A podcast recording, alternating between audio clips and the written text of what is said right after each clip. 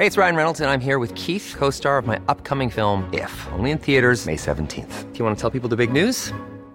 All right, I'll do. Sign up now and you'll get unlimited for $15 a month in six months of Paramount Plus Essential Plan on us. Mintmobile.com slash switch. Upfront payment of $45 equivalent to $15 per month. Unlimited over 40 gigabytes per month. Face lower speeds. Videos at 480p. Active Mint customers by 531.24 get six months of Paramount Plus Essential Plan. Auto renews after six months. Offer ends May 31st, 2024. Separate Paramount Plus registration required. Terms and conditions apply if rated PG.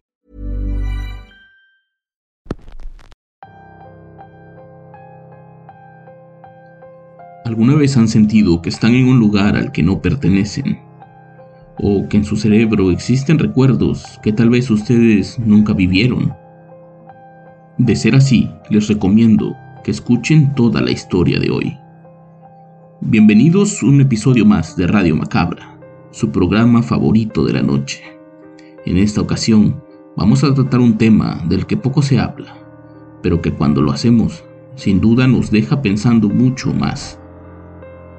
La historia de hoy tiene que ver principalmente con la reencarnación, y les prometo que no tiene desperdicio alguno, pues justamente eso es de lo que vamos a tratar. No los quiero interrumpir más. Espero que se encuentren bien esta noche y que se pongan los audífonos, porque estamos a punto de comenzar. La historia que les quiero compartir es difícil de procesar Tienes que ser un creyente en la reencarnación, ya que de otra manera no tiene nada de sentido. Yo nunca pensé en la reencarnación como un hecho real, pero cuando conocí a Esdras, mi percepción de las cosas tuvo un cambio radical. Esdras y yo nos conocimos en la preparatoria. Ambos compartíamos muchas cosas en común. Veníamos de familias muy pobres y estábamos acostumbrados a trabajar para contribuir en casa. Esdras siempre fue un joven más razonable y maduro que el resto de nosotros. Creo que eso era parte del por qué me gustaba pasar tiempo con él. Siempre tenía un consejo de vida y las palabras adecuadas para hacerme ver las cosas de manera diferente, incluso en mis momentos más oscuros. Yo crecí sin un padre a mi alrededor, así que tener a alguien como Esdras a mi lado me daba la sensación de que podía tener alguien a quien admirar y por supuesto también alguien a quien seguir y escuchar. Aquello tenía una razón. Esdras en algunas ocasiones me llegó a decir que en realidad él tenía 31 años y que había muerto exactamente hace 38 años. Esto pudiera parecer increíble o salcado de alguna especie de serie de televisión, pero conforme fueron sucediendo las cosas, poco a poco me convencí de que tal vez todo lo que en un inicio me parecían simples cuentos pudo haber sido real. Desde la escuela ya se notaba que él era diferente a nosotros, y no solo por su personalidad madura. Era un joven muy culto e inteligente, y a pesar de no tener los medios para acceder a muchas cosas, conocía más de la vida que muchos de nuestros maestros. Un día en clase de literatura, la maestra nos encargó conseguir un libro llamado Demian, del escritor Germán Hesse. Nadie de nosotros conocía ni al escritor ni habíamos escuchado el nombre de ese libro. Obviamente para nosotros no era fácil de conseguir, y por su rareza, la única manera era pedirlo a una de las librerías de la ciudad. Yo no tenía dinero para comprar libros y lo iba a pedirle a mi madre que me diera, que gastara su dinero algo que para nosotros era como un lujo. Así que una tarde Edra se acercó a mí y me dijo, no te preocupes, te voy a dictar un resumen del libro. Me lo sé casi de memoria. Ese era el escritor favorito de mi padre. Y cuando era joven, leí todos sus libros. Por extraño que parezca, en esa ocasión mi amigo me dictó poco más de 10 cuartillas como un resumen del libro, haciendo énfasis en las partes más importantes y en las interpretaciones que se le daban a esa obra. Para mí era increíble escuchar la facilidad con la que podía recitar párrafos enteros del libro. De hecho, en ese momento yo no sabía que lo que me dictaba era tan acertado. Eso lo descubrí muchos años después, cuando con mi propio dinero pude comprar ese libro, en honor a Esdras. El día que teníamos que exponer la primera parte del contenido, Esdras pidió ser el primero, aunque como era de esperarse, resultó siendo el único en hablar. Aquel día ocupó toda la clase para darnos una lección sobre literatura y sobre esa historia en particular. La maestra quedó tan sorprendida que en un acto de provocación le pidió que para la siguiente clase le hiciera el análisis de dos libros de su mismo autor. Obviamente Esdras lo hizo, y de una manera magistral. ¿Cómo es que puedes memorizar los libros así? le pregunté. No los memorizo, los leí tantas veces en mi juventud que de alguna manera me los aprendí. Yo no tenía televisión y viniendo de una familia como la mía, mi única distracción era leer, me contestó. Pero si tienes televisión, cuando he ido a tu casa siempre hay alguien viendo novelas. Ya te dije, yo no soy quien tú crees. Afortunadamente, se me dio una segunda oportunidad. Cada vez que Esdras salía con eso, a mí me daba un poco de flojera escucharlo. Sentía que quería burlarse de mí solo por ser un poco más inteligente. Pero había algo en su mirada y en su voz que me hacía no tirarlo del todo a loco.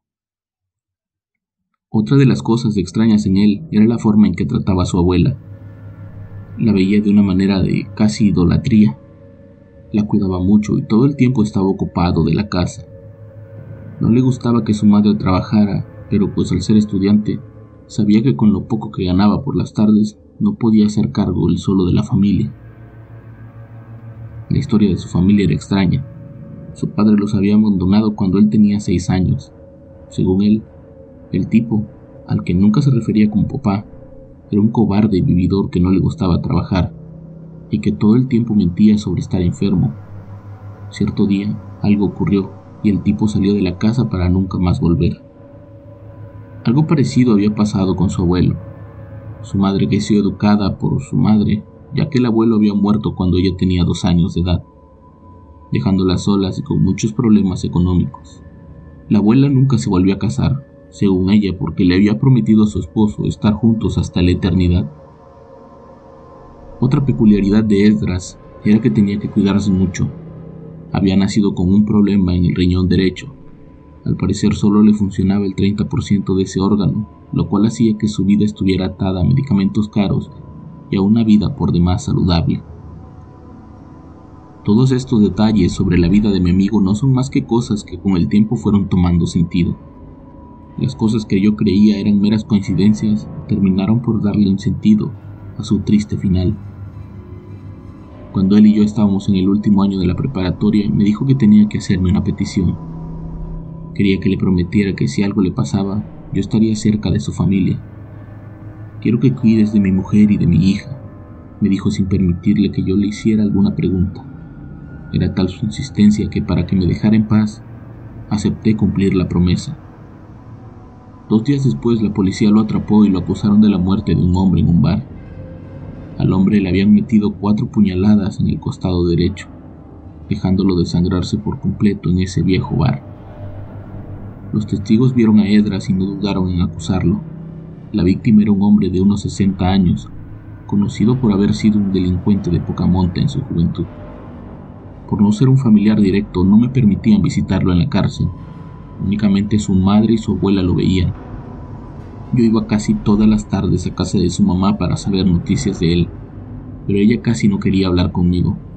Casi siempre me respondía lo mismo. Él está bien, Pronto lo vamos a sacar de ahí.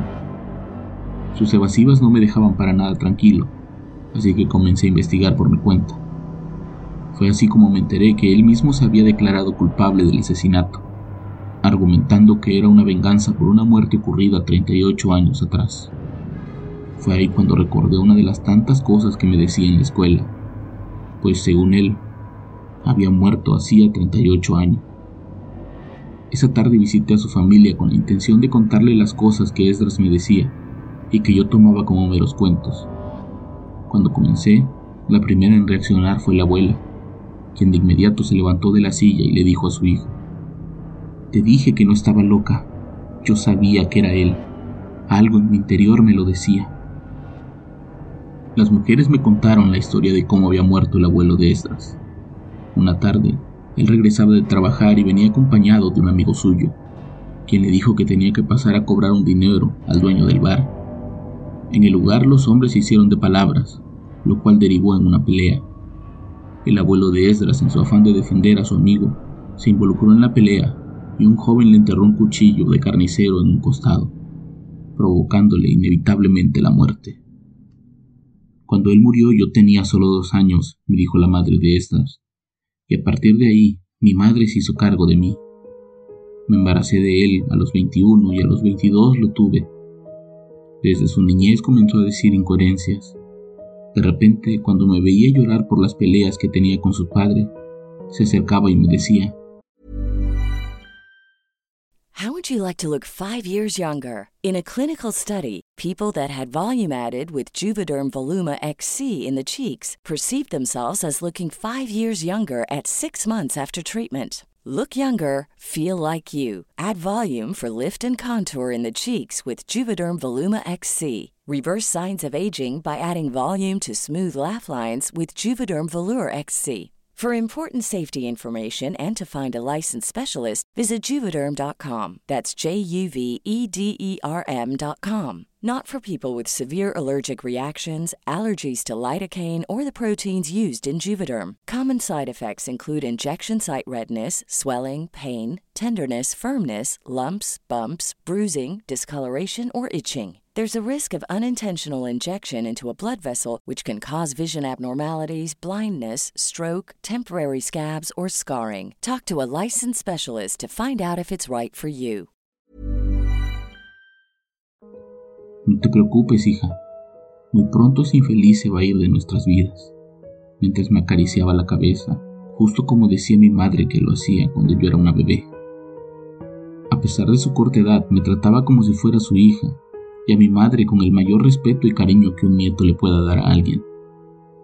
Una noche, cuando cumplió los 17 años de edad, nos dijo que pronto nos íbamos a separar, pues él había regresado únicamente para vengarse del hombre que cobardemente le había quitado la vida y que era el culpable de que nosotras tuviéramos esta vida que tenemos ahora.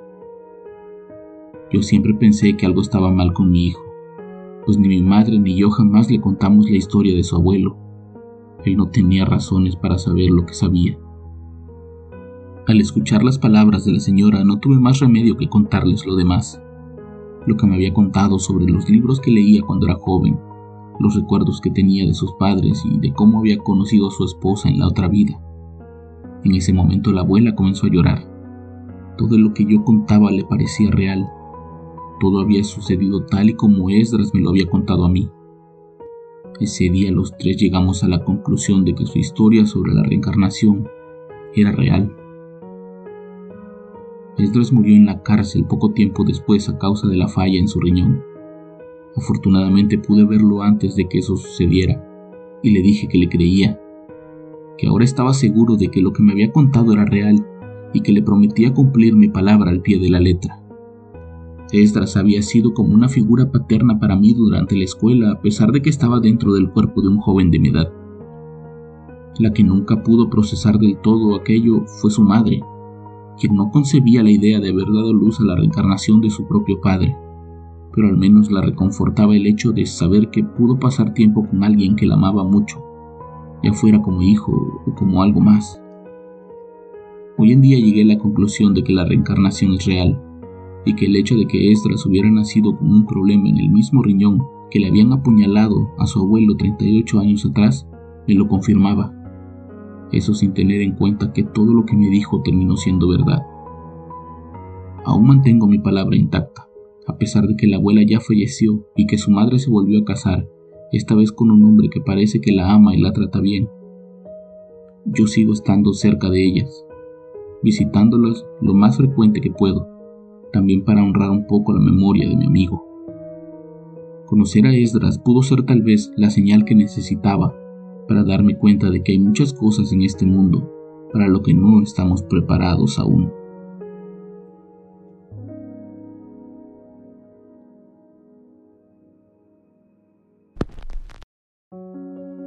La próxima vez que escuchen la palabra reencarnación, espero que abran su mente a todas las posibilidades que existen en el universo. Yo los espero la próxima semana con más historias, solo aquí, en Radio Macabra. Éxitos que te matarán de miedo. Buenas noches.